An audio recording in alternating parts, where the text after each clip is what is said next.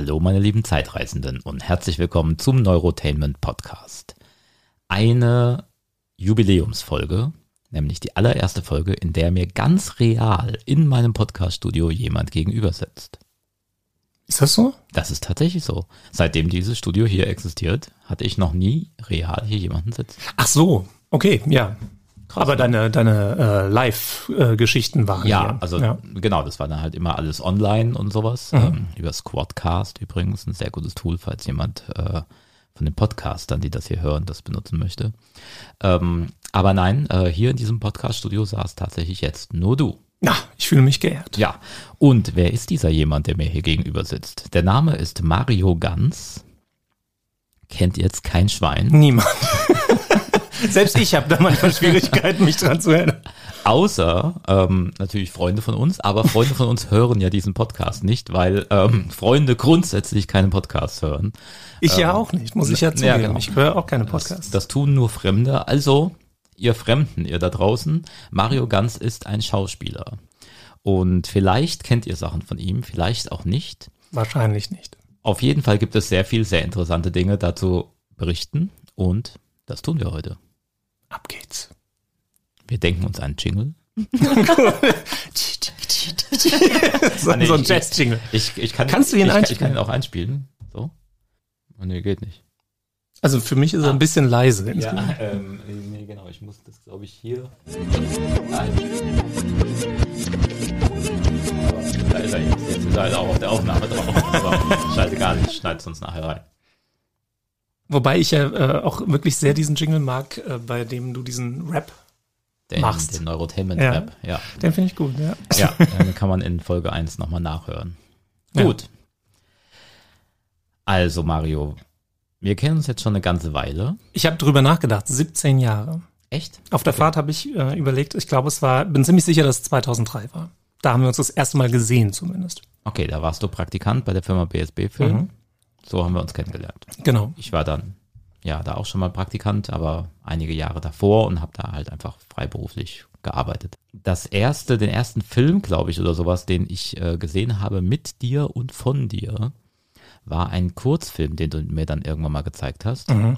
in dem es um Mario Ganz geht. Ja, Du stimmt. spielst auch selbst mit, aber du spielst dich nicht selbst, sondern Nee. Klaus Lavie spielt mich. Ja, also der mir in keinster Weise ähnlich sieht. Ähm, das war letztlich so eine Art Bewerbungsvideo für einen Studiengang. Ähm, und äh, man sollte sich halt vorstellen, und ich hatte die Idee, dass Klaus Lavie, ein Schauspieler aus Darmstadt, ein sehr lustiger Typ, mich spielt und ich spiele einen Jobvermittler. Ähm, und äh, Klaus Lavie stellt sich als Mario ganz bei mir vor und ähm, ja, das war die Idee und ähm, ist eigentlich ganz witzig geworden damals. Ja. Genau, ich fand den tatsächlich auch ganz witzig Mhm. und das war, glaube ich, auch das erste Mal, wo ich dich hab spielen sehen. Also ich fand jetzt erstmal die Idee ganz witzig, Mhm. ja, dass, dass du halt einen Film über dich selbst machst, aber dich selbst gar nicht spielst dabei, Ja. sondern dein, du spielst dein Gegenüber. Ähm, ist einfach eine gute Idee, kann man auch klauen jetzt, äh, falls es hier jemand hört. Vielleicht kann man da noch mehr Filme zu diesem Thema machen. Ja, ich meine, man sieht ja an meiner großen Karriere, wie gut das funktioniert hat. Also von daher, das ist der Startschuss zu jeder großen Filmkarriere, ja. Ja, warten wir es mal ab. Ja. Ja. Das nächste, was wir miteinander ähm, zu tun hatten, und Mhm. jetzt können wir an dieser Stelle ein äh, Geheimnis lüften, der Titi Wippimann, der im Neurotainment Podcast in einigen Folgen eine sehr wichtige Rolle spielt, ähm, das bist du. Das bin ich. Ja, also ich glaube, es war nicht wirklich das erste, was wir miteinander gemacht haben, aber es Ich glaube, ist das ist das erste Mal, dass wir irgendwie auf Record gedrückt haben bei irgendwas, weil du halt in meinem Neurotainment Podcast damals Ja, der stimmt. Erstauflage Ja, ja, des genau. Podcasts zu Gast warst. genau, also der Titty Wippi Song, der ist ja entstanden an der Aral-Tankstelle mit äh, meiner Schwester und unserem äh, Freund Robert. Und ähm, du hattest den Titty Wippi Song gehört und äh, fandst ihn lustig. Ähm, und dann sind wir ja damit in diese äh, Pott-Parade, glaube ich, Genau. mit, äh, waren es Schweizer? ich weiß es nicht mehr ganz genau, ehrlich gesagt. Genau, also ich hatte das, erstmal hatte ich eine Folge gemacht, einfach ein Interview mit dir als Titi Wübimann. Das Mhm. Ja, war das habe ich mir auch mal wieder angehört. Um Genau, Gottes die Willen, Folge ja. gibt's auch jetzt wieder online. Ja, vielen Dank als, dafür. Bitte sehr. Ähm, als Classic-Folge, ähm, die ja damit endet, dass der Titi Wübimann auf der Straße von einem Auto überfahren wird. Ja. Und ähm, dann in einer späteren Folge, ähm, wenn ich quasi in einer anderen Folge im Krankenhaus aufwache, dann ist ja der Titi Wippelmann plötzlich auch neben mir Mhm. wieder und wir unterhalten uns und dann tanzen wir irgendwie im Krankenhaus oder sowas. Also das ist dann so die Fortsetzung quasi. Also man, Genial. äh, man merkt, es lohnt sich, sich alle Neurotainment Podcast Folgen nochmal von vorne anzuhören. Ähm, genau, aber du hast mit dem, äh, mit dem Titi Wippelmann auch Sachen gemacht, du bist auch aufgetreten oder sowas, oder? Also das Ja, war ja war ganz nicht, schlimm. nicht nur das im Neurotainment Podcast. Nee, also letztlich ging es ja so los, dass, dass wir diesen Song geschrieben hatten äh, und als du ihn dann gehört hattest, war er ja schon aufgenommen, glaube ich. Und äh, das war aufgenommen ähm, mit einer Band damals, äh, Tommy and the Moondogs. Das waren so die, die Platzhirsche in Darmstadt, die haben äh, Cover rauf und runter gespielt. Und Matthias Omonski in Fachkreisen auch Omo genannt, ähm, fand den Song auch gut, witterte Milliarden und dachte, den müssen wir aufnehmen. Und er ließ seine Connections spielen und so nahmen wir dann diesen Song auf. Und das war auch schon sehr seltsam, weil, also ich kann schon mal sagen, er wurde in einem Klo aufgenommen, also zumindest die Gesangsaufnahmen waren, glaube ich, im Klo. Und ähm, ich weiß noch, dass ich mich zum Ende der Aufnahmen mehrfach übergeben musste, weil ich damals schon diese seltsame Erkrankung hatte, dass ich manchmal, der, jetzt kommt's, äh, der Magenpförtner bei mir, also der Übergang von Speiseröhre zu Magen, ähm, ist eine gute Geschichte, glaube ich, äh, äh, äh, spontan schließt, womit sich dann alles, was in der Speiseröhre ist, staut und dann halt raus möchte. Und es gibt dann eben nicht die Richtung nach unten, Richtung Magen, sondern eben nur nach oben. Bist du der Einzige, der diese Krankheit Nein, hat? nein, es gibt diese Krankheit wirklich. Ähm, ich weiß nicht mal, ob es eine Krankheit ist. Es ist einfach eine Reizung oder also irgendwas Seltsames auf jeden Fall. Und da ich auch diese Leute nicht kannte, waren die auch sehr überrascht, dass ich plötzlich nur noch im Klo war, in dem ja schon die Gesangsaufnahme stattfand, aber äh, ich halt nicht mehr davon wiederkehrte. Ja. Naja, dann haben wir ihn aufgenommen. War natürlich ein mega Smash-Hit, zumindest in der Podparade. Da war es ja wirklich wochenlang auf Platz eins, aber das war leider auch der, der größte Erfolg des TTV-Songs. ge genau, also man konnte damals ähm, als Podcaster, es gab, es gab einen Podcast, der hieß Podparade und da konnte man quasi Songs einreichen. Ja. Die wurden dann gespielt, so als Neuvorstellung und dann konnte man quasi gewotet werden und dann in einer Art Hitparade in diesem Podcast äh, erscheinen. Und das habe ich dann eben, nachdem du äh, als TDWP-Mann in mehreren Folgen Gast warst, dann mal gemacht. Und das hat auch irgendwie funktioniert. Also das haben Die einige es gut. Podcaster auch aufgegriffen und gesagt, guck mal, was ein Scheiß. Ja, ja. Das muss man gehört haben. Ja, und wir haben dann auch, ich glaube, aber nur einen Live-Auftritt gemacht und es war eine Katastrophe. Es war wirklich, also das ist äh, absolut ernst gemeint. Es war beschämend und äh, äh, schlimm.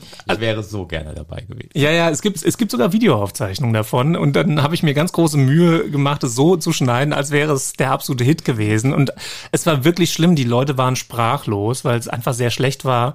Auch, äh, also nicht zuletzt deswegen, als dann unser Drummer äh, merkte, dass der Mann am Mischpult sein ehemaliger Biolehrer war, also jetzt nicht wirklich vom Fach. Und es klang scheiße, wir waren sehr schlecht, ich war insbesondere sehr schlecht. Äh, Robert, der damals die Rolle des Pagnon übernahm, hatte eine Dreiviertelflasche Apfelkorn intus und fiel wirklich fast von der Bühne. Und ähm, weil es dann so vorgesehen war in der Probe, ähm, haben wir dann auch noch für diesen Auftritt einen Orden bekommen auf der Bühne. Und alle Leute waren halt sprachlos, warum wir für diesen Mist, den wir performt hatten, jetzt auch noch einen Orden bekommen. Und dann gingen wir von der Bühne runter und ich hatte leider ein Headset an und kam von der Bühne runter und sagte nur, ach du Scheiße, war das schrecklich und es wurde alles übertragen in den, in den Raum. Das war sehr, sehr, sehr schlecht. Ja, der Startschuss einer großen Karriere. Ja, die dort, dort endete. Ähm, also tatsächlich kannst du ja eigentlich ganz gut singen. Ja, Dankeschön. das tust du ja auch äh, beruflich, ne? Also du hast Ja. ja. in, in verschiedenen Bands warst du aktiv und du machst es auch bis heute. Dazu kommen wir ja später noch. Ja, ja, natürlich. Ähm, hat aber auch schon direkt ähm, den ersten Gedanken, und zwar wie wir ähm, das erste Mal zum Fernsehen miteinander zusammenkamen. Mhm. Wahrscheinlich wirst du das aus deinem Gedächtnis jetzt verdrängt haben. Wahrscheinlich. Aber die Idee war, der Mario, der kann ja ganz gut singen und der kann auch Gitarre spielen. Und der Mario ist ja auch so ein lustiger Kerl. so. Und deswegen gab es dann die Idee, dass du ein äh, Format äh, leiten solltest innerhalb einer neuen Sendung. Ähm, die Sendung hieß Quizbeat. Mhm. Ähm, ich hatte den Auftrag innerhalb dieses Show-Formates, also ein, ein, eine Quiz-Sendung, Mhm. äh, in der es um Musik geht, sollte das werden. Ähm, das heißt es jetzt schon, dass die gab es nie wirklich, diese Sendung. es gab nur diese eine Sendung, ähm, diese eine Pilotsendung. Äh, das wurde dann als nicht ganz so erfolgreich eingestuft und ähm, Nach einer Sendung, das heißt schon was. ja, genau. Also ja, auch die erste Sendung wurde dann irgendwie nie ausgestrahlt. Also doch nicht Jahre später nachts oder sowas war das. Ach, sie wurde doch nicht so wirklich ausgestrahlt. Ja, aber doch, sie wurde so versendet. Aber das Okay, war dann also relativ, es war schon unter vor, der, der vor der. Ausstrahlung klar, dass das irgendwie ähm, jetzt nicht fortgeführt wird. Obwohl ich gar nicht dabei war. Obwohl du gar nicht dabei warst, genau, weil das ist nämlich die Geschichte, Quizbeat. Ähm, dort sollte es einen, ähm, ein Oberthema geben, das Thema war Flower Power. Ähm, Ja, stimmt. Und Oh Gott, sollte ja. in Frankfurt auf der Zeil eine Art Straßenumfrage gemacht werden. Oh. Leute sollen so ein bisschen lustig auf Flower Power angesprochen Ja, ja. werden. Und, und, ähm, So, äh, so nach dem ja. Motto, kennst du auch dieses Lied oder irgendwie sowas und dann solltest Woodstock du war Woodstock, großes Thema, ja. Genau, und dann solltest du so Let the Sunshine oder irgendwie sowas mit den Leuten Mhm. Auf der Straße singen. Mhm. Und das haben wir gedreht. Und es war schlimm. Also, ähm, weil halt auch wirklich, ich glaube, auch die konzeptionelle Idee äh, endete schon bei Mario ist bitte witzig. Das war, glaube ich, das ganze Konzept der Sendung. Und ähm, ja, mit, mit einander witzig sein oder hier und da mal einen, einen lustigen Spruch bringen, das ist halt doch was ganz anderes, als vor der Kamera auf den Punkt witzig zu sein. Und ich hatte da auch gar keine Erfahrung. Und es war einfach sehr schlecht. Also ich weiß, dass du davon noch Aufnahmen hast und ich glaube, das wird mich irgendwann einholen. Ja. Es gibt ja so ein paar Aufnahmen. Äh, Einige halte ich ja auch unter Verschluss und äh, auf die bist du scharf, das weiß ich, weil die so schlecht sind. Ähm, und ich bin sehr froh, dass es nicht gesendet wurde. Und da war ich mehrfach in meinem Leben sehr froh, dass ein paar Sachen einfach nicht passiert sind. Die mal so, es gab ja immer mal wieder Anläufe, mich in irgendetwas unterzubringen. Und natürlich war das immer schade, dass es nichts geworden ist. Und auf der anderen Seite war es, glaube ich, auch ganz gut, weil ich mich halt nur intern schämen musste und nicht vor einem großen Publikum. Beziehungsweise noch nicht zu diesem Zeitpunkt. Genau, also wir haben das gedreht, wir haben das auch geschnitten ähm, und das ist dann quasi in der internen Abnahme schon direkt durchgefallen. Wir haben halt gemerkt, das ist einfach nicht so lustig, Nee, wie wir das uns das war- jetzt vorgestellt hatten. ähm, weil es halt auch eben genau dieses sei mal auf Knopfdruck jetzt lustig mit Leuten auf der Straße, das funktioniert Ja. so. Nee, das, Selten. Da braucht man viel Erfahrung zu und da hatte ich gar, ich hatte gar keine Erfahrung. Ja. Also es gibt mit Sicherheit Leute, bei denen würde das auch funktionieren. Es gibt ja Leute, die machen solche Formate. Mhm. Ähm, und so kamen wir dann ja auch quasi auf deinen Ersatz, weil ein ähm, damaliger Radiomoderator namens Daniel Hartwig Mhm. nämlich ähm, so etwas fürs Radio gemacht hat, ähm, Leute auf der Straße zu interviewen. Und das fand dann in der Redaktion jemand gut und hat gesagt, hier probiert den doch mal aus, ob der auch vor der Kamera funktioniert. Mhm. Und so haben wir das dann mit Daniel Hartwig damals gedreht. Das war dann sein erster TV-Auftritt äh, innerhalb der Sendung Quizbeat. Ja. Und du wurdest dann nie gesendet. Vielleicht zum Glück. Wahrscheinlich zum Glück. Sonst müsste ich jetzt das Dschungelcamp moderieren. Ja, das wäre ja schrecklich. Aber tatsächlich, du hast recht, die Aufnahmen habe ich noch. Ja, ich habe schrecklich. das tatsächlich das Rohmaterial Oh sogar. Gott, oh Gott, oh Gott. Also nicht mal nur das geschnittene, ich habe das Rohmaterial tatsächlich da, weil ich dachte, eines Tages wird das mal Ja, ein ja. Knaller sein. Ja, ja, falls es, äh, falls ich doch mal in irgendeiner Form groß rauskommen sollte, ist das auf jeden Fall ein sehr belastendes Material. Ja. Ähm, wir waren aber trotzdem immer noch der Meinung, dass der Mario ein lustiger, lustiger Kerl ist. Sehr. Ja. Deswegen ähm, haben wir auch bei der nächsten Sendung, die dann produziert werden sollte, wo ein neuer Pilot gemacht wurde, ähm, wieder mit dir etwas gedreht. War das dann, äh, Und das war dann Sparschwein Rüdiger. Wo ja auch äh, Hartwig zunächst äh, moderieren sollte? Ja, genau. Und er hat, hat's dann hat er auch. Also, eine Folge hat er aber. Ja, also eine wurde nur ausgestrahlt. Ach so, tatsächlich. hat es mehrere gab, Es gemacht. gab eine, eine, eine Pilotsendung, die nur, ähm, um zu zeigen, wie die Sendung geht, war. Mhm. Die war nie gedacht, dass die gesendet werden soll auch.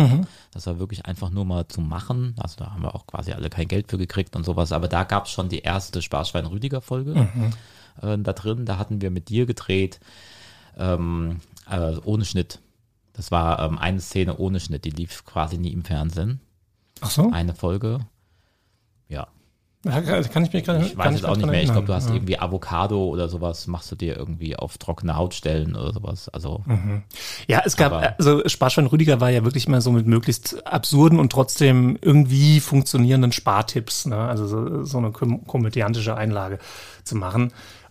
Und es war ja dann wirklich, wir haben, glaube ich, weit über 50 Folgen äh, gedreht. Ja, locker. Ja, also es waren, war, glaube ich, mehr. Ja, war eigentlich auch wirklich ein, ein, ein witziger Job, aber es gab auch ein paar Sachen, da habe ich wirklich, das war so eklig. Also ich weiß noch, ich sollte mit einem Schrauben, nee, mit so, so einem Akkuschrauber mhm. Haare aus das einer. War, das war die erste Folge, die gesendet wurde. Ach, was wirklich, ja, aus Haare aus dem Abfluss rausholen. Und ich bin jetzt gar kein Typ, der sich sehr vor sehr vielen Sachen ekelt, aber da musste ich fast brechen, weil ich Haare, feuchte Haare, das ist so, so eklig und dann an einem Akkuschrauber so, das war sehr ekelhaft, zumal das ja auch irgend so ein, so, so ein Bad war, was auch schon so, das war sehr eklig.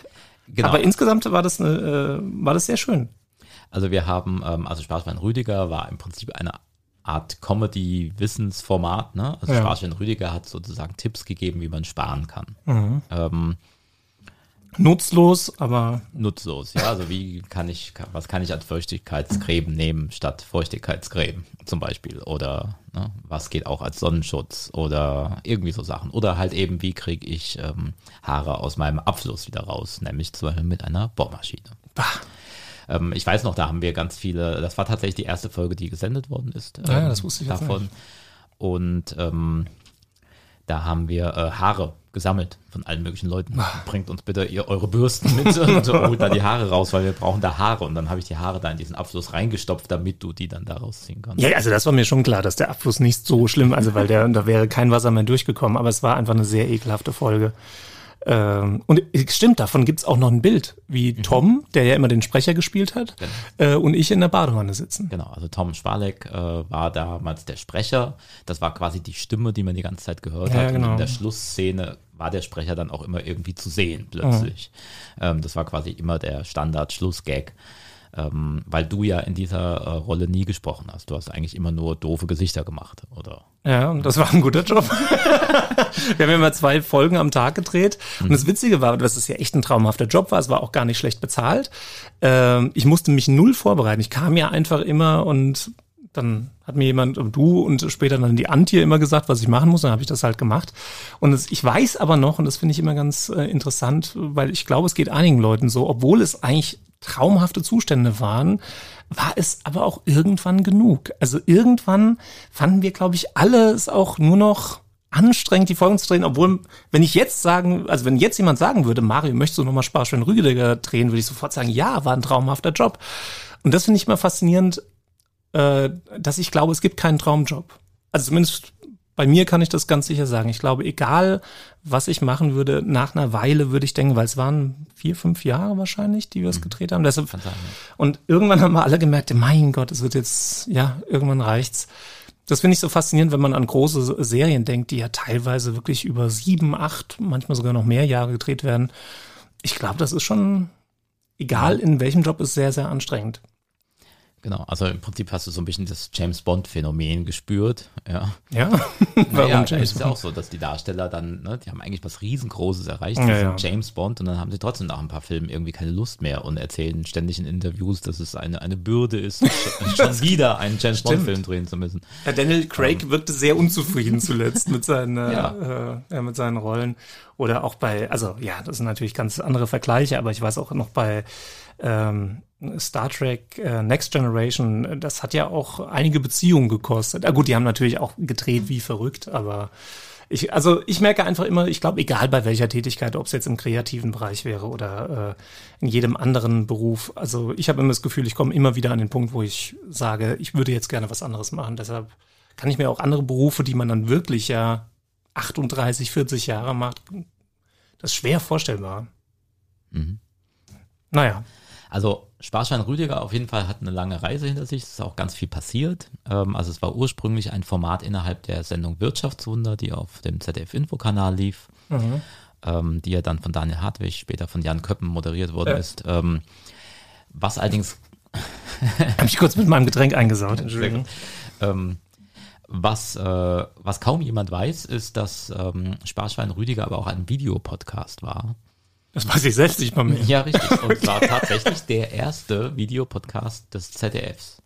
Ähm, das wusste ich gar nicht. Also als eigenständige Reihe war das dann da in der ZDF-Mediathek, aber auch als echter Videopodcast äh, empfangbar. War bestimmt auch mega erfolgreich. Ich weiß es nicht. Ich habe keine Ahnung. Da lief dann auch diese erste nicht im TV ausgestrahlte Folge ohne Schnitt, mit der wir begonnen hatten. Ach das ja. war auch tatsächlich dann die erste Videopodcast-Folge. Also da konnte man die dann online zumindest sehen. Ach ja.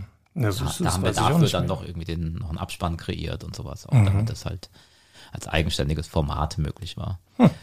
Und einige Folgen wurden ja auch bei Wieso, die Sendung im ZDF ausgestrahlt. Ja, damals noch mit äh, Michael Oposchinski, glaube ich, als, Genau. äh, als Moderator, der sie aber immer sehr, also er schien kein Fan von den Einspielern zu sein. Da habe ich immer so ein Gefühl, also ich glaube, ich weiß, eine Folge hatte ich davon gesehen und seine Abmoderation war, naja, sie müssten es ja nicht nachmachen. Das war, glaube ich, wirklich seine Abmoderation. Da habe ich gedacht, gut, Oposchinski, vielen Dank für die Unterstützung. Da hätte man es besser gelassen. Also ich meine, er war ja schon so das Gesicht, äh, wahrscheinlich auch über Jahrzehnte sogar. Oder es Ja, gab ich glaub- ewig glaub, die Sendung. Ewigkeiten gemacht, ja. Genau. Und also ich weiß noch, es war, es war jetzt nichts, es wirkte nicht so, als wäre er jetzt äh, großer Fan des Ganzen. Genau, also es war die Idee, dass dieses Wirtschaftswunder, was ja so eine Art Wieso für junge Leute war, Ja, ja, was im genau. ZDF-Infokanal lief, ähm, dass das, da jetzt dieses Sparschwein-Rüdiger-Element auch bei Wieso als Schlussgag quasi laufen sollte. Mhm. Ähm, aber Wieso ist eine gute Sendung, aber lustig ist sie halt nicht. Nee. Und ähm, das, das Publikum war da, glaube ich, einfach das Falsche. Also ich glaube, das wurde dann deswegen auch nach ein paar Folgen wieder aufgehört. Ja, ja, also ich wusste gar nicht, dass es überhaupt mehrfach gemacht wurde. Ich dachte, es wäre nur einmal. So, so eine Handvoll Folgen oder so, Ja. das haben die gesendet ja. innerhalb von Da hat Oppo gesagt, Schluss damit. Das reicht, das ist, Genau. es geht hier auch um mich. Wahrscheinlich haben sie dann irgendwann die Quoten reingekriegt, dass sie alle in dem Moment abgeschaltet haben, wo sie dein Gesicht gesehen haben. Gut, vielleicht lag es ja auch an Tom. Ja, Ja. es lag an der Stimme. Aber nee, es stimmt ja nicht ganz, weil ähm, so ein bisschen hast du ja doch auch in dieser Richtung weitergemacht, ähm, womit ich dann wiederum nichts zu tun hatte. Und das war dieser Herr Schmökel oder wie das hieß. Was war das denn? Herr Schmökel war auch eine Erklärreihe, die für Viso Plus dann, glaube ich, war. Und äh, das war allerdings dann mit, ich sah eigentlich sehr ähnlich aus. Ähm, allerdings war, äh, spielte ich dort einen Lehrer, der vor seiner ähm, Grundschulklasse ganz hippe Themen erklärt. Also wie damals, da kam dann gerade diese Facebook-Chronik neu raus oder MP, also Livestream, äh, Musikstream war noch relativ neu, das ist ja schon ewig her. Und ähm, Herr Schmökel erklärte dann immer seinen, seinen Schülern, was es damit auf sich hat. Und ähm, der Gag war eigentlich immer, dass die Schüler halt mehr wussten als Herr Schmökel und äh, er immer am Ende eingeschnappt war und immer irgendwas abgesagt hat, wie den nächsten Schulausflug oder ähm, ja, dass es keine bunte Kreide mehr gibt oder sowas. Und es war eigentlich äh, eine schöne, auch, auch eine schöne Produktion, weil wir haben, glaube ich, elf Folgen innerhalb von zwei Tagen gedreht.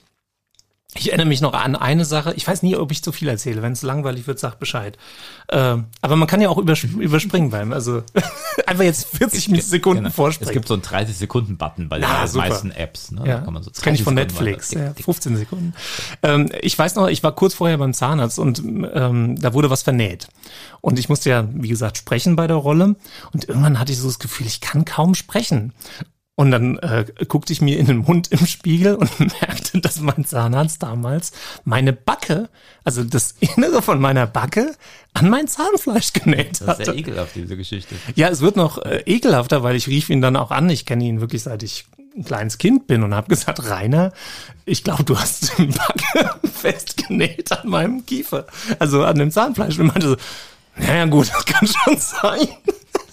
Und hat gesagt, ja, habe ich gefragt, was soll ich jetzt machen? Ja, schneid's auf.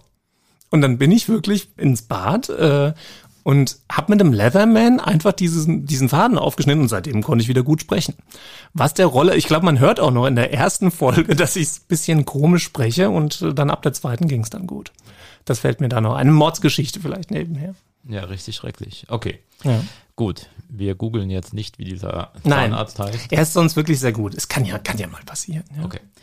Du hast damals äh, Schmökel gemacht, also das heißt, da warst du ja wirklich auch schon als Schauspieler aktiv, weil du hast ja auch da eine Sprechrolle gehabt. Ja, ja. Ähm, wir haben aber in der Zeit auch viele andere Sachen gemacht. Ne? Also du hast dann auch viele, also wir haben Kamerasachen gemacht. Also du warst mein Kameramann praktisch für diverse Projekte, Stimmt, ja. auch für ganz furchtbare. Ja. Ähm, überwiegend wahrscheinlich sogar ganz furchtbarer, weil also ja, ich habe damals ja sehr viele Sachen gemacht, wo ich ähm, ja, also ich war ja auch nie wirklich Kameramann, aber trotzdem habe ich irgendwie viele Sachen gedreht. Ich war auch nie wirklich Schauspieler und trotzdem habe ich zu der Zeit sogar, glaube ich auch, da waren immer irgendwelche Sachen. Ich war ja dann auch ähm, mal in einem GEZ-Werbespot äh, zu sehen äh, und habe so ein paar Werbegeschichten gedreht oder auch so Corporate-Videos und den ein oder anderen Kurzfilm. Also ich weiß es auch nicht mehr ganz genau, aber ich weiß noch, zuvor war ich auf jeden Fall in den USA und da habe ich ja so äh, ähm, ja mit einem Schauspiellehrer halt trainiert, weil mir das damals wichtig war. Und ich glaube, das war sogar eher davor, also nach Sparschwein Rüdiger. Mhm. Genau, also ich, ich würde sagen, dass du so nach Sparschwein Rüdiger so ein bisschen zumindest Blut geleckt hast, was die Schauspielerei betrifft. Und so kam es dann auch zu ne, deinem Schauspieltraining in den USA mit Kirk Balls. Ja, das war eine sehr schöne Zeit in Los Angeles, genau. Also Kirk Balls ist so ein, ein sehr guter Schauspieler, Ja, der auch in sehr vielen großen Produktionen mitgespielt hat. Also er ist zum Beispiel der Polizist, der bei Tarantinos Reservoir Dogs das Ohr abgeschnitten bekommt. Es gibt sogar eine Actionfigur von Ja. ihm in diesem, von diesem gesehen. Film, ja. Genau, also das muss man ja auch erstmal schaffen. Also ähm, er ist aber auch derjenige, der bei Der mit dem Wolf tanzt, den Wolf erschießt. Aber Eine sehr populäre Rolle, ja. Ja, also aber das heißt, er hat in sehr vielen großen Filmen ähm, kleine Rollen gespielt. Auch in Serien, ja. Also er hat auch in sehr coolen Serien, The Shield zum Beispiel, also Mhm. auch ja eine sehr, äh, es war auch schon eine ganze Ecke älter, aber ähm, auch eine sehr gelobte Serie, ja. Und da hat er auch eine ganz tolle Rolle gespielt. Und ich kam eigentlich auf ihn, weil ich googelte, so, so nach, nach Schauspiellehrern. Und ich kam wirklich aus Zufall auf seine Seite. Und ähm, was mich gleich sehr beeindruckt hatte, war ein Zitat auf seiner äh, Homepage von Philip Seymour Hoffman, der leider schon verstorben ist, den, den ich bis heute für einen ganz großartigen Schauspieler halte. Also auch das war ja ein Schauspieler, der alles gespielt hat und ich fand immer großartig. Also auch seine kleine Rolle bei The Big Lebowski als Assistent von dem Mr. Lebowski brillant gespielt, obwohl es eine ganz kleine, unauffällige Rolle war. Naja, und auf dieser Homepage von Kirk Balls stand eben ein Zitat von Philip Seymour Hoffman über Kirk, nämlich ähm, There is no actor I know with more artistic integrity, love of the craft and just plain know-how than Kirk Balls. Und dann habe ich noch gedacht, also entweder ist das echt ein mutiger Fake ähm, oder er ist wirklich gut. Und dann habe ich mir halt seine Demo-Reels angeschaut, was er so gespielt hat und fand das toll und habe ihm geschrieben. Und dann ein paar Monate später ging ich dann im Winter nach Los Angeles und ähm, habe mit ihm, glaube ich, nahezu jeden Tag, den ich dort war, äh, trainiert. Und es war eine ganz tolle Zeit. Und damals war das auch nicht nur aus dem Grund, dass ich unbedingt Schauspieler werden wollte, sondern ja, damals war ich irgendwie nicht so im Reinen mit mir selbst und hatte so das Gefühl, ich müsste mal was mit meinem Geist anstellen, was ähm, ja mich irgendwie, also ich hatte irgendwie so im Kopf die, den Entschluss gefasst, entweder sowas oder Therapie. und äh, dann habe ich gedacht, komm, dann mach erstmal was vielleicht etwas Spannenderes und ähm, das war dann das. Und dann war es tatsächlich auch sehr therapieartig. Also es war eine, eine sehr ja, so eine, so eine Psychoart an, an Schauspiel ranzugehen. Heute, glaube ich, sehr bekannt, wahrscheinlich auch damals schon. Für mich war es gerade als Deutscher doch sehr überraschend, weil ich habe vorher noch nie mit mehreren Menschen im Raum gesetz, äh, gesessen und alle haben um mich herum geweint. Und äh, das war halt so diese, dieser Psycho-Ansatz. Äh, und für mich sehr wertvoll. Also ich glaube, ähm, vor allem persönlich, weil also es hat jetzt ja nicht eine wahnsinns Schauspielkarriere losgetreten, aber für mich selbst war es eine sehr, sehr wertvolle Erfahrung und sehr, sehr schön. Spannend natürlich auch. Aber ähm, es hat dich schon auch als Schauspieler weitergebracht. Ja, Also weil natürlich. du hast ja, Ja. danach, also Sparschwein Rüdiger, das war jetzt sehr lustig, aber Hm. ähm, wirklich geschauspielt hast du ja quasi erst danach. Ja, So, das stimmt. Also so ja, ja. diese, ne, auch gerade, ich glaube, diese ganzen Werbespots, äh, irgendwie so Sachen, was du dann gemacht hast, äh, ne? Also auch der GEZ-Spot kam später. ähm, Das war großes Schauspiel.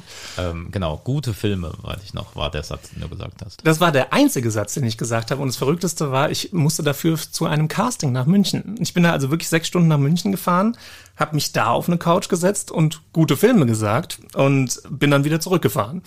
Und ähm, dann kam ein paar Wochen später eben, äh, ja, du hast es geschafft, du bist der Typ, der gute Filme sagt. Und dann bin ich halt paar Wochen später wieder nach München gefahren zu den Dreharbeiten und bekam wirklich ein Storyboard in die Hand. Und meine Rolle hieß Der Dicke. Und das Verrückte war, dass die alle sehr sauer auf mich waren, weil ich irgendwie in der Zwischenzeit, weil ich nicht wusste, dass ich der Dicke sein muss. Ich dachte, ich bin einfach der Typ, der halt gute Filme sagt. Und ich hatte in der Zwischenzeit abgenommen. Und die waren richtig sauer. Äh, aber sie hatten mir auch nicht gesagt, dass ich halt der Dicke bin. Und dann saß ich dort wieder auf der Couch, habe wahrscheinlich so zwölfmal gute Filme gesagt, während so ein Steadicam-Operator vor mir rumlief. Und dann bin ich wieder nach Hause gefahren und dafür gab es sehr viel Geld damals. Und ähm, es war schon, ja, also ich hieß der Dicke, das war meine Rolle. Da wusste ich auch, so ist es also im großen Showgeschäft. Okay. Ja. Ja, genau. Ähm, damals hast du abgenommen. War das damals schon die Abnehmwette? Nee, die kam, äh, die, die kam viel später. Ja? Ja, doch, das war schon noch mal eine Ecke später. Ähm, wobei, nee, so viel später war es nicht. Das war wahrscheinlich nur ein Jahr später. Okay. Ich glaube, das erste Mal in Los Angeles, ich habe das ja mehrfach gemacht, war ich, glaube ich, 2008. Und 2009 war die erste Abnehmwette mit Marius, in der wir halt ähm, gewettet hatten, wer nimmt schneller ab. Und darüber haben wir dann äh, Videos bei YouTube hochgeladen ähm, und halt immer versucht, irgendeinen witzigen Sketch zu Beginn zu machen. Und das haben wir kürzlich gerade wieder gemacht. Also neun, nee, Quatsch, wann war es? 2009 war das erste Mal? Genau, und jetzt haben wir es Nee, Quatsch, 2011 war das letzte Mal, weil wir doch gesagt haben, nach neun Jahren haben wir es jetzt wieder gemacht. Ah ja. ja dann war es doch, okay. siehst du, dann war es doch ein bisschen später. Ah ja, okay. Genau, weil ich war 2008 und 2009 in Los Angeles und offenbar haben wir dann 2011 die Abnehmwette gemacht, ja. Mhm. Genau, also es ist einfach ja ein komplett unkommerzielles Projekt, eigentlich wahrscheinlich Ja. für Freunde, die das einfach äh, sich dann angeguckt haben. Ähm, aber trotzdem ganz aufwendig gemachte kleine Sketche, äh, die ihr damals gedreht habt. Damals noch ein bisschen weniger aufwendig als diesmal. Also wir haben es jetzt gerade wieder gemacht. Wen das interessiert, kann einfach äh, die Abnehmwette 2020 bei YouTube eingeben. Ähm, diesmal war es deutlich aufwendiger. Und auch man merkt natürlich schon auch damals, äh, das ist schon, ja, 2011 ist schon eine ganze Ecke her und wir hatten auch damals nur einfachstes Equipment. Ähm, und ja, aber es, es hat, äh, ja, also eine kleine Resonanz hat es schon äh, hervorgerufen und ähm, für uns war das eigentlich einfach nur ein Druckmittel, dass wir da an, am Ball bleiben, weil wenn man natürlich einer gewissen Öffentlichkeit mitteilt, wie man halt vorankommt beim Abnehmen, dann hilft das schon sehr. Das haben wir auch dieses Mal wieder gemerkt. Ähm, du hast aber auch viele äh, Kurzfilme gemacht. Ja, doch, ja, ein paar. Also ein ganz toller also, Film. Also nicht mit mir, aber erzähl mal, was du. Also einer, auf, äh, an den ich mich sehr gut erinnere, erinnern kann, der hieß damals eigentlich Lichter. Ähm, der wurde dann nochmal umbenannt, glaube ich, dann für die Festivalgeschichten.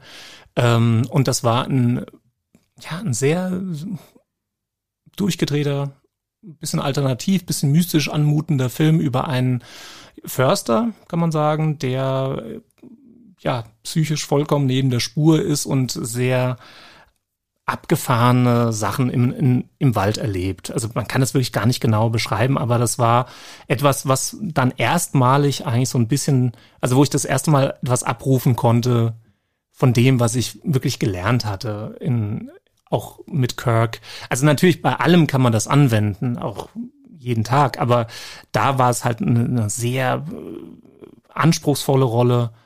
Und äh, das war auch ein, ein toller Dreh. Also wir hatten da neun Tage mitten im Wald irgendwo im, im Taunus, der ganz verschneit war, gedreht. Äußerst anstrengend, also war jetzt nicht in dem Sinne eine besonders schöne oder entspannte Zeit, aber ähm, halt auch mit einem Regisseur, äh, der ja auch guten Zugang zu so Psychothemen hatte und das war ähm, schön. Also es war auch, da haben zum ersten Mal Leute auch zu mir gesagt, ich habe dich gar nicht erkannt ähm, in der Rolle. Und ich glaube, sie haben es gar nicht als Kompliment gemeint. Also auch zum Beispiel meine Mutter hatte mir das gesagt, dass sie mich nicht sieht, wenn sie den Film sieht. Und das war eigentlich ein großes Kompliment. Auch wenn es, glaube ich, gar nicht so gemeint war. Aber es war ein gutes Kompliment. Ja, für einen Schauspieler ist das ein gro großes Kompliment. Ja, Ja. ja, und es war ähm, ja ein sehr interessantes Projekt und da gab es auch noch einige andere Kurzfilme und äh, das ist aber das äh, eine Projekt, an das ich mich sehr äh, erinnere, weil es durchaus intensiv war. Was auch sehr interessant daran ist, ist, dass ich ja schon sagen würde, dass wir beide miteinander befreundet sind und ich diesen Film ich und ich diesen Film dennoch nie habe sehen dürfen. Diesen und viele andere deiner Kurzfilme, die du mir einfach vorenthältst. Naja, also es ist ja, Also, wenn ich an dieser Stelle mal diesen Vorwurf hier gerade mal fallen lassen darf. ja du, du wiederholst ihn ja in aller Regelmäßigkeit. Allerdings fehlt es dann ja auch immer ein bisschen an Initiative zu sagen, komm, jetzt setzen wir uns mal hin. Du hast mich auch zum Beispiel mehrfach gefragt, ja, wann kommst du endlich mal in meinen Podcast? ich habe Ohne aber dann mehrfach gefragt, wann kommst du mal vorbei und bringst deine scheiß Filme mit. Ja? Ja, aber dann könnte man ja auch einfach, wir streiten uns jetzt einfach hier, äh, man könnte ja dann auch einfach einen Termin ausmachen und sagen, guck mal, Okay. nächsten Freitag. Nächsten Sonntag, gleiche Uhrzeit wie jetzt, Ja. treffen wir uns hier, du bringst deine Filme mit. Muss ich mal gucken. Bingo. okay. Ja, aber es gibt tatsächlich einige, also das hat in dem Fall auch gar keinen Grund, äh, ja, wie das so ist. Also man guckt sich ja viele Sachen, die man selbst gemacht hat, auch jetzt nicht dauernd an, was eigentlich, glaube ich, auch ganz gut ist, dass man jetzt nicht in, in maßloser Selbstverliebtheit jetzt die ganze Zeit seine Werke anguckt. Also auch ich habe den Jahre nicht gesehen und es gab ja auch einen Film, den ich eher mitproduziert habe, also da habe ich überhaupt nichts mit dem Schauspiel zu tun gehabt ähm, und den hast du auch nie gesehen, obwohl der wirklich ja auch ähm, eine weltweite Auswertung sogar erfahren hat. Äh, den hast du, glaube ich, auch nie gesehen. Auch der wurde mir vorenthalten. Nicht vorenthalten, du hast ihn schlicht und ergreifend einfach nicht gesehen. Das ist schon was anderes. Ja, es gibt Sachen, die ich dir vorenthalten habe und das sind die sehr peinlichen Geschichten. Ja, auch die kannst du vielleicht nächsten Sonntag einfach mal mitbringen. Ja, ne, ja. ja. Es ist ja nicht so, dass ich auch keine Druckmittel hätte. Ja, also wir haben ja gerade von dem Rohmaterial von Chris Speed gehört. Ja, man könnte auch eine super eine Podcast-Folge draus machen. Ja. Ja gut, gut. ja. also denk da mal drüber nach. Also bisher wäre der, der öffentliche Schaden ja sehr gering. Gut, aber Öffentlichkeit. Ähm, du machst ja ganz viel neben dem Schauspiel, was ja theoretisch ein öffentlicher Job ist. Ähm, als Kameramann haben wir schon Sachen miteinander gedreht, ähm, ganz Ach, schlimme ja. Dinge. Lange her. Ähm, du machst aber auch viel Regie. Ja. Ähm, genauso wie ich auch fürs Kinderfernsehen ganz viel Sachen. Ähm, und hast auch noch so diverse andere Jobs. Mhm. Willst du davon erzählen? Dann können wir ein paar Links hier reinpacken, damit die Leute ähm, vielleicht irgendwie, keine Ahnung, bei dir ein Fahrrad leihen können oder sowas. Ja, also gut, also der, der einzige Job, den ich ja zurzeit eigentlich als Schauspieler im weitesten Sinne mache, ist ja eigentlich für eine Kindersendung. Da spreche ich äh, und sing, also spreche ich eine kleine Figur, so ein blaues Mikrofon und singe halt auch diese blaue, dieses blaue Mikrofon. Also das heißt, dieses Mikrofon singt Kinderlieder vor. Und das ist eigentlich ja mit der geilste Job, den ich zurzeit habe, weil es halt wirklich witzig ist. Ich singe halt pro Monat irgendwie irgendwie 20 Kinderlieder ein oder äh, pro Staffel ähm, und sitze dann halt in einem riesigen, viel zu großen Greenscreen-Studio, so wie ich jetzt hier sitze. Also ich könnte da letztlich in Jogginghose rumsitzen und spreche halt dieses Mikrofon. Das ist eigentlich zur Zeit, glaube ich, der einzige Job in diesem Bereich. Ansonsten ähm, habe ich noch ein, äh, ja, eigentlich mit der Hauptbereich abseits des Fernsehens ist eigentlich, ähm, dass ich im Handel tätig bin. Das heißt also, ich verkaufe Grußkarten, diverse Grußkarten. Ähm, dann habe ich mit meinem Freund zusammen einen E-Bike-Verleih in Darmstadt. Der einzige Verleih mit E-Mountainbikes auch übrigens. E-Bikes-da wie darmstadt.de. Da kann man also Bikes ausleihen. Äh, dann bin ich mit ähm, Finanzier der ähm, nicht mehr einzigen, aber natürlich der besten Kryosauna Darmstadts. Kryosauna, das ist also wie eine Sauna, nur in umgekehrt, also sehr kalt. Ähm, ganz faszinierend, kann ich jedem empfehlen. Minus 160 Grad wird's da kalt, etwa um einen herum und das für drei Minuten. Und äh, das ist eine sehr, sehr interessante Erfahrung. Wir bieten wahrscheinlich demnächst sogar auch an, weil wir festgestellt haben, dass es sehr äh, interessant ist, Meditationen nach dieser extremen Kälteeinwirkungen, was einen ganz interessanten Effekt hat. Ähm, was mache ich sonst noch zur Zeit? Äh, gut, ich hatte auch mal einen Teehandel und Kräuterhandel. Es war eine spannende Zeit, weil diese Kräuter damals einen Polizeieinsatz auslösten. Übrigens unprovoziert, aber trotzdem, wenn dann halt die Polizei äh, vorbeischaut, um zu überprüfen, ob das dann legal ist, hat man das dann erstmal an der Backe. Und das heißt, es waren wirklich eines Morgens zwölf Beamte des LKAs in meinen Räumlichkeiten. Und äh, zunächst war das auch sehr ernst. Also als kleine Anekdote vielleicht noch. Also es war sehr ernst, weil sie hatten vermutet, dass ich Drogen verkaufe. also dass diese Kräuter nur Grundlage waren, um dort halt chemische Stoffe drauf aufzubringen. Was mich sehr gewundert hat, dass sie damals nicht einfach die Waren bestellt hatten, um mal zu gucken, stimmt das denn, diese Vermutung, weil dann hätte sich das relativ schnell geklärt. Naja, auf jeden Fall kamen die dann, haben alles mitgenommen, haben auch mich mitgenommen und eben dann zwischen zwei Beamte in ein Auto gesetzt in die Mitte. Und das Komische schon auf dieser Fahrt änderte sich die Stimmung ganz stark, weil plötzlich fing einer an zu pfeifen vorne und es entwickelte sich ein Quiz. Welche Filmmusik ist das?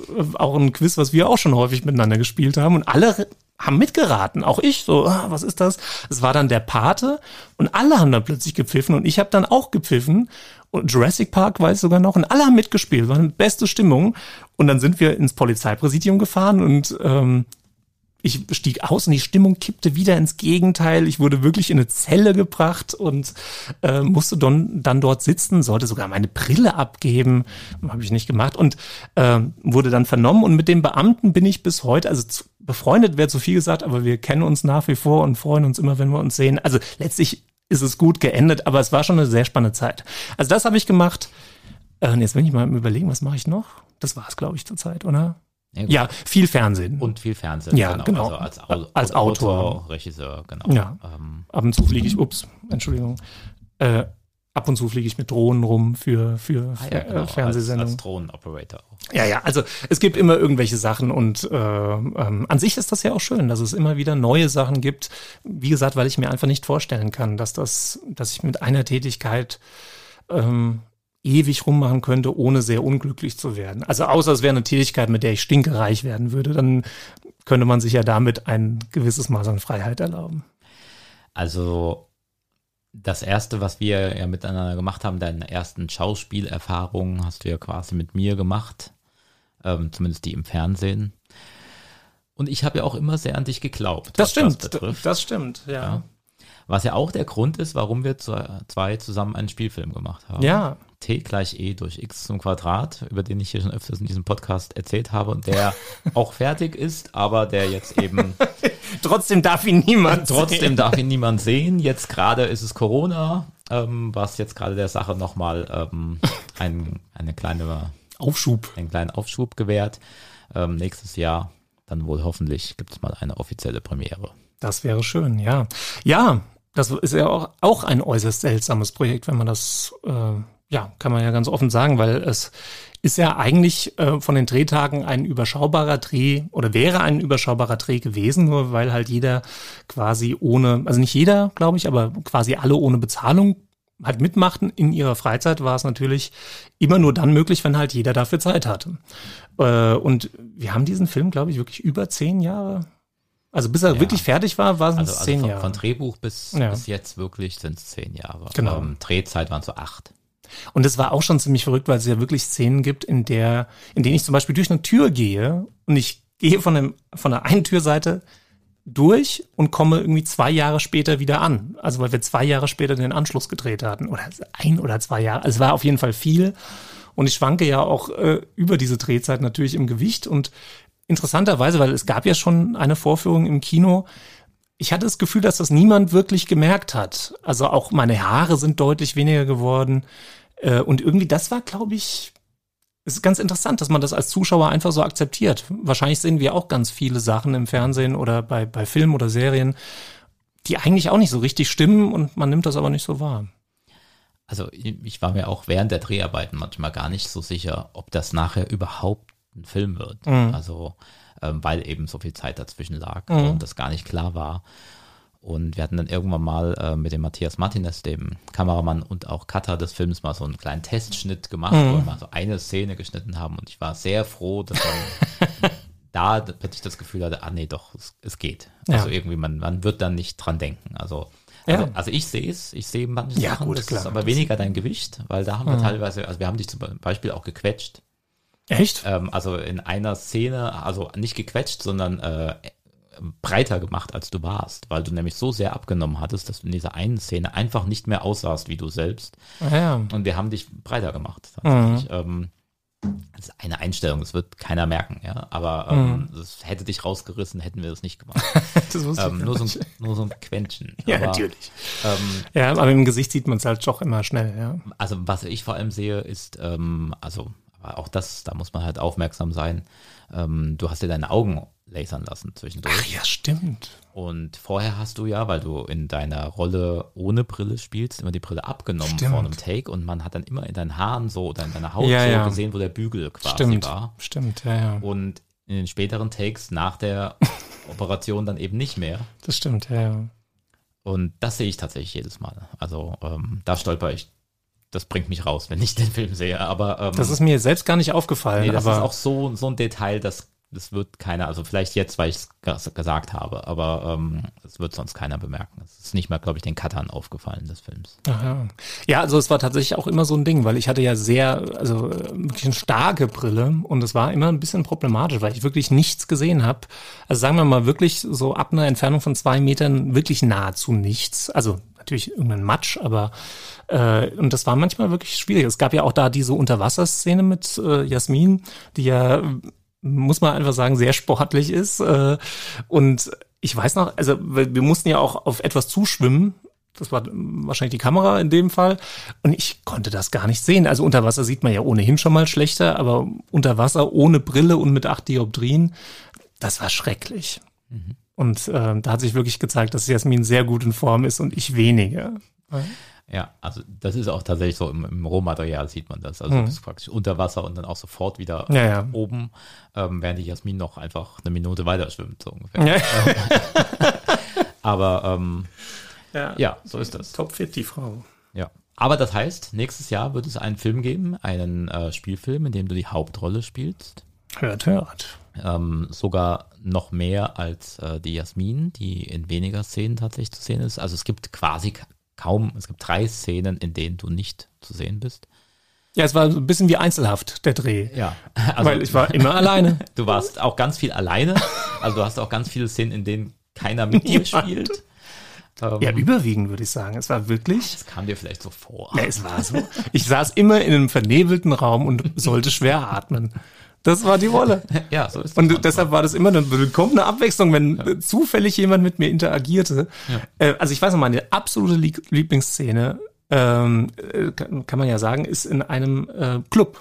Also in einem Nachtclub, den du ja dort äh, gemietet hattest. Und da waren auch ganz viele verrückte Leute. Es war fantastisch. Marlene war mit dabei, mhm. äh, die ja meine Freundin spielt in dem Film und das war einfach toll. Also das war wirklich ein sehr, sehr schöner Dreh. Ganz viele verrückte Leute verkleidet. Ja, genau. äh, äh, das hat mir sehr gut gefallen. Und da war halt was los. Ja klar, das war halt ein lebendiger ja. ähm, Dreh. Das ist halt ein Kammerspiel, ja. Es geht halt um einen Cutter, der gerade einen Dokumentarfilm schneidet, alleine und ähm, sich plötzlich die Zeit wieder zurück spult. Ja, und das war ja auch das Verrückte, dass äh, viele Szenen nahezu identisch waren. Ich habe das auch beim Dreh gar nicht gerafft, warum ich das dann immer wieder spielen musste. Ähm, ja. Aber äh, ja, wir haben ja den, äh, den ersten Schnitt dann schon gesehen und ich war auch ganz überrascht, dass es am Ende ein Film geworden ist. Ja, es ist ein Film geworden. Nächstes Jahr äh, wird man den hoffentlich auch irgendwie sehen können. Und wenn Leute jetzt wollen, dass du auch in ihrem Film mitspielst, Wärst du dazu bereit? Natürlich. Mit meiner gängigen enormen Gage. Selbstverständlich. Ja, also grundsätzlich hätte ich tatsächlich auch wieder Lust, äh, mehr in der Richtung zu machen. Es ist halt immer, also manchmal werde ich ja auch gefragt, warum hast du da nicht mehr daraus gemacht? Ähm, und ja, das ist immer schwer, schwer zu sagen, weil also ähm, das hat, glaube ich, viele Gründe. Zum einen habe ich mich, glaube ich, zu wenig dann engagiert, weil auch immer, also wie auch eben beschrieben, hatte ich halt immer viele andere Baustellen, die ja auch wichtig waren. Und tatsächlich ist es ja sehr schwer, ähm, mit Schauspiel auch sein Geld zu verdienen. Also wenn jetzt nicht gerade, also selbst Leute, die wir relativ häufig, wenn wir da im Fernsehen gucken würden, in, in Serien oder so, so, so Tatortgeschichten äh, oder kleineren Serien sehen, das sind ja manchmal wirklich Leute, die melden sich nach dem Dreh arbeitslos weil es dann nichts mehr zu verdienen gibt. Die verdienen halt in der Zeit relativ gut und danach nichts. Ähm, und das ja teilweise auch wirklich bekannte Namen. Die sind danach beim Arbeitsamt oder bei der Agentur für Arbeit. Und das war natürlich auch immer ein Punkt, der mich gestört hat, weil ich hatte schon immer das Ziel, auch einigermaßen jetzt, ja, einen Verdienst halt zu haben. Ähm, und tatsächlich, es gab noch einen Punkt, ja, manchmal hatte ich so das Gefühl, dass man halt in dem Geschäft, gerade wenn man startet, auch immer sehr dieses, oh, ich bin der und der und seht mich alle an. Und eigentlich bin ich ja in, in dieses Schauspieltraining auch gegangen, um so ein bisschen weg vom Ego zu kommen, so seltsam das vielleicht klingt. Ich wollte eigentlich eher einfach ich sein und das auch riskieren, dass man eben manchmal halt nicht der Lustige, manchmal nicht der Coole oder fast nie der Coole, also zumindest, dass man einfach nur jemand ist, der genauso beschissen und toll und verletzlich und manchmal stark wie jeder andere ist. Und das habe ich manchmal bis heute das Gefühl, dass es halt auch gerade in, in in den Levels, wo du halt erstmal reinkommen musst, sehr darum geht, sich darzustellen, die Instagram-Story zu machen, wie geil man gerade wieder unterwegs ist und äh, Actors Live und sowas. Und das stößt mich ab. Es kann natürlich auch nur eine sehr geschickte Ausrede sein. Also es ist einfach nicht das, was ich gerne mache. Ich klopfe nicht gerne an Türen und sage, ich bin so geil. Kann natürlich, also wie gesagt, es ist sicherlich auch nur ein Aspekt. Vielleicht bin ich auch einfach nicht der größte Schauspieler oder habe mich auch nie dazu weiterentwickelt, aber es ist auf jeden Fall ein Teil, warum ich mich nie so richtig wohlgefühlt habe, weil auch bei vielen Drehs, an denen ich dann in der Zeit teilgenommen habe, war das dann auch so, dass ja, dann, dann kommen halt äh, Leute zu einem und sagen, ja, und das habe ich jetzt gerade gemacht und sie mich, ja, hier, hier bin ich jetzt auch wieder. Und das ist etwas, womit ich mich eigentlich wirklich nie wohlfühle. Ich glaube, jeder geht natürlich vor die Kamera oder auf Bühnen, um sich darzustellen. Das ist bei mir genauso. Man lebt von Applaus und dass jemand sagt, oh, ich finde das ganz toll. Guck mal, wie schön ich bin, Mami. Ähm, aber ich wollte das nicht noch mehr werden lassen, als es, als es ohnehin schon bei mir der Fall war. Und wie gesagt, es ist nur einer der Aspekte. Und ich glaube, ich habe mich nie genug engagiert. Du hast ja auch immer gesagt, ja, geh doch mal zu Casting. Es gibt ja auch wirklich viele, die, die drehen alles und das ist nicht schlecht. Aber ähm, da war ich halt nie der Typ dazu. Ja, also man muss natürlich schon auch ganz viel machen. Genau. Ähm, ich meine, das hast du jetzt auch gemacht. Also du hast ja in, ne, also vor allem im Comedy-Bereich jetzt mit Schwarzmann Rüdiger oder mit Schmökel oder auch aus deiner Abnehmwette könnte man ein wunderbares Showreel basteln. ähm, das muss, äh, müssen erstmal andere so hinkriegen. Ähm, du hast jetzt in einem Spielfilm mit mir die Hauptrolle gespielt, ähm, auch wenn der noch nicht veröffentlicht ist. Also du, du hast ja schon ganz viele Sachen. So ist es ja nicht. Ich habe auch immer gesagt, ich wäre auch bereit, äh, dein Management zu übernehmen. Ja, das spreche ich hiermit aus. Ja, wer Mario ganz gerne in seinem Film oder in seiner Serie haben möchte, kann sich bei mir melden und äh, wir verhandeln dann die Gage. Einverstanden, so machen wir das. Also bei neurotainment.munavu.com. Munavu. Munavu. Das geht ähm, das ist wie ja. Butter. Über Munavu werden wir hier in diesem Podcast demnächst auch nochmal sprechen. Ja. Das, das ist ein neues Projekt. Das wird sehr spannend, sage ich euch. Gut, ja, dann vielen Dank. Dann sind wir, ähm, glaube ich, auch schon in der Jetztzeit angekommen mit deinem Leben. Ähm, die ganzen Links zu all deinen Jobs ähm, werde ich in die Show Notes packen. Sehr gut. Und ähm, tatsächlich, äh, wenn ihr ähm, einen sehr guten Schauspieler braucht, meldet euch bei mir und äh, ich werde euch diesen jungen Mann hier vermitteln. Naja, so jung ist er nicht mehr, aber vielen Dank. ähm, ja, tatsächlich auch nochmal vielen Dank, dass du, dass du immer so viel schöne Sachen mit mir gemacht hast und ich hoffe wirklich, dass der Film auch sein Publikum findet. Das wäre sehr schön und vor allem vielleicht ja wirklich nächstes Jahr eine spektakuläre Premiere feiert. Es gibt ja da einige Sachen in der Pipeline, das wäre natürlich wirklich ganz toll. Also von daher äh, kann ich auch nur sagen, das könnte nächstes Jahr sehr spannend werden. Und ja. wir hoffen, dass diese Corona-Geschichte bis dahin abgeklungen ist, dass wir das dann auch entsprechend wahrnehmen können. Genau. So eine Premiere machte ich. war jetzt einmal wieder im Kino, auch das war ja, seltsam. Das ist schon fünf Leute im Kino. Also wenn das so wirklich war geht, das so? Ja. Ähm, oh. Dann wird das, glaube ich, noch eine ganze Weile dauern wenn das so ist. Ne? Also das tut den Kinos auch nicht gut. ja, alles, was Spaß macht, tut es gar nicht gut. Also ich denke mir auch, mein letztes großes Konzert war Herbert Grönemeyer mit 40.000 Leuten in Frankfurt. Mhm. Ja, leider derzeit undenkbar und äh, ja, Kino, Veranstaltungstechnik, das sind ja alles Leute, die haben davon vorher gelebt und die können nicht mehr lange leben. Und das ist ganz schlimm, von daher hoffen wir mal das Beste und Oh, das ist ein bitteres Ende ja, jetzt für den Podcast. Ende, ne? ähm, also, ansonsten. Genau. Also, wir, genau, bleiben wir bei, ähm, es gibt was Tolles in der Pipeline.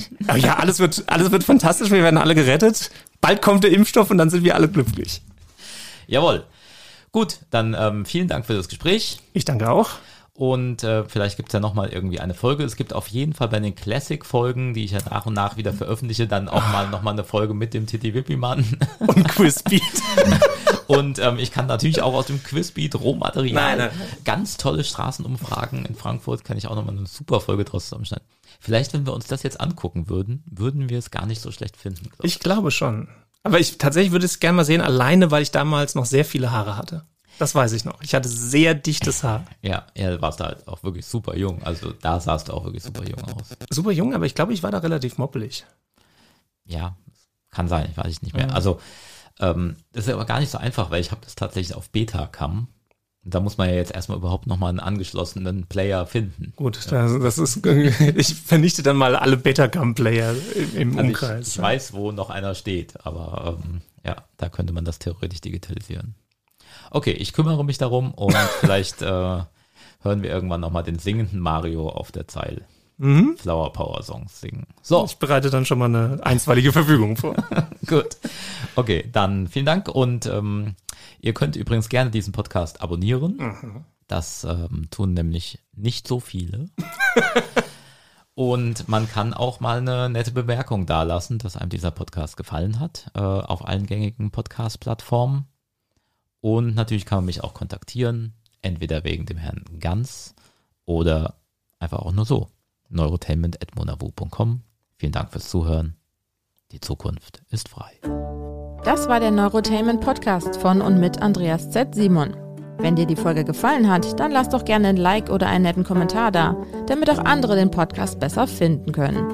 Und wenn du noch nicht genug hast, dann melde dich für den Neurotainment Newsletter an und sei immer auf den neuesten Stand von Andreas Projekten wie T gleich E durch X Quadrat und Space Cabody. Na, gespannt, was das heißt? Dann schnell anmelden. Und psst, als Abonnent des Newsletters bekommst du 10% bei munavu.com. Also gleich abonnieren und reinschauen.